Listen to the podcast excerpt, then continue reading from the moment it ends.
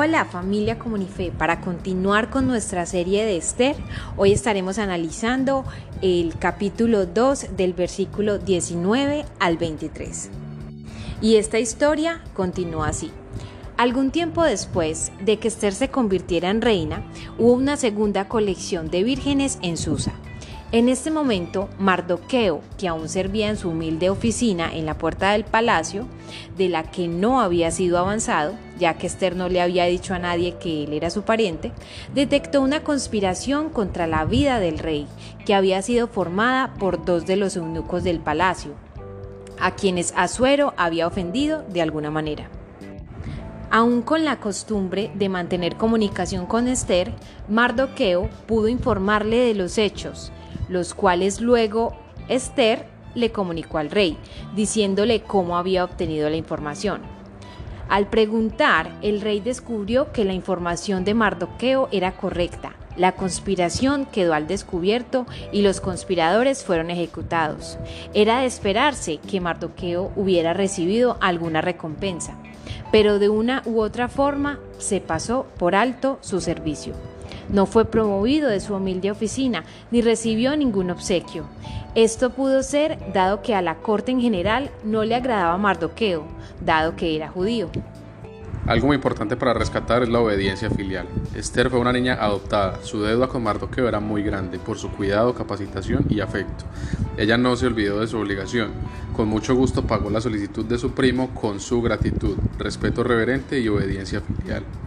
El hábito de la obediencia continuó después de que ella fue nombrada reina. La obediencia es algo que se enseña y se aprende, no es una cualidad con la cual algunas personas vienen y otras no. Si a un niño no le enseñan a obedecer desde temprano, difícilmente lo aprenderá a su edad adulta. Hay razones para temer que en nuestros días los niños se arruinan más por la indulgencia que por la dureza. Si se forma desde temprano, la obediencia crecerá con el crecimiento del niño y se fortalecerá con su fuerza. El afecto y la gratitud facilitan la obediencia. La naturaleza de la obediencia no se encuentra en la fuerza, el miedo o la ira. Su naturaleza está en el amor y la gratitud. Enseñas a tus hijos a obedecer porque los amas y ellos lo hacen porque te aman. La obediencia es más una muestra de amor que de temor. No en vano, la Biblia nos enseña que Dios anhela de nosotros obediencia más que sacrificios. No podemos asegurar la manera en cómo Mardoqueo descubrió las conspiraciones contra el rey. Es posible que le hayan pedido que se uniera a ellos, o que haya escuchado o visto lo suficiente como para despertar sospechas y hacerlo vigilante. En cualquier caso, fue fiel a su confianza, fue leal al rey a quien sirvió. En todas las áreas de nuestra vida, como cristianos, tenemos la obligación de ser leales. La fidelidad tiene un buen aliado en la sabiduría. Mardoqueo era tan prudente como leal, un hombre de experiencia, de recursos y de autosuficiencia.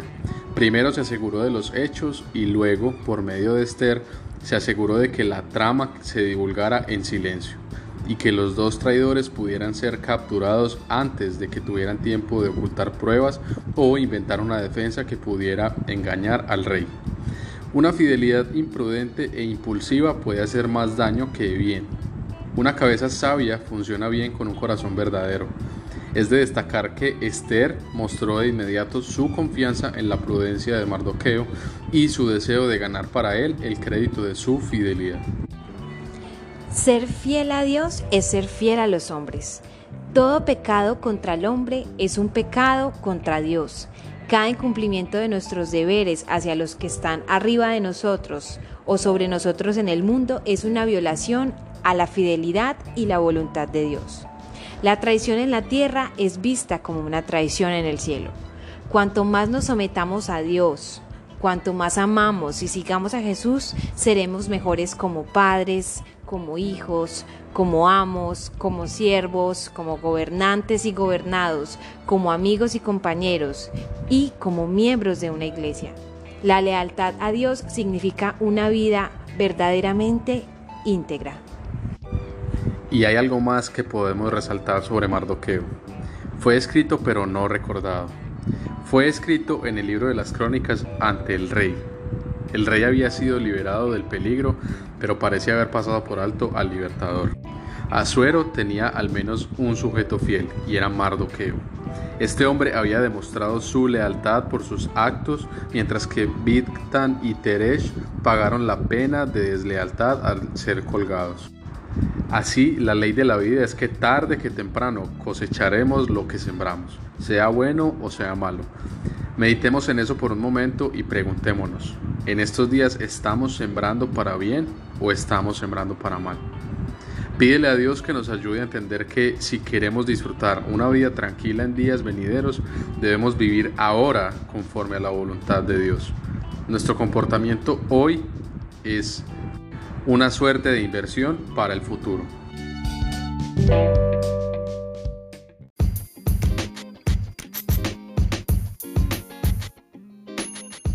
Somos Comunife Urabá, una iglesia para la gente de hoy.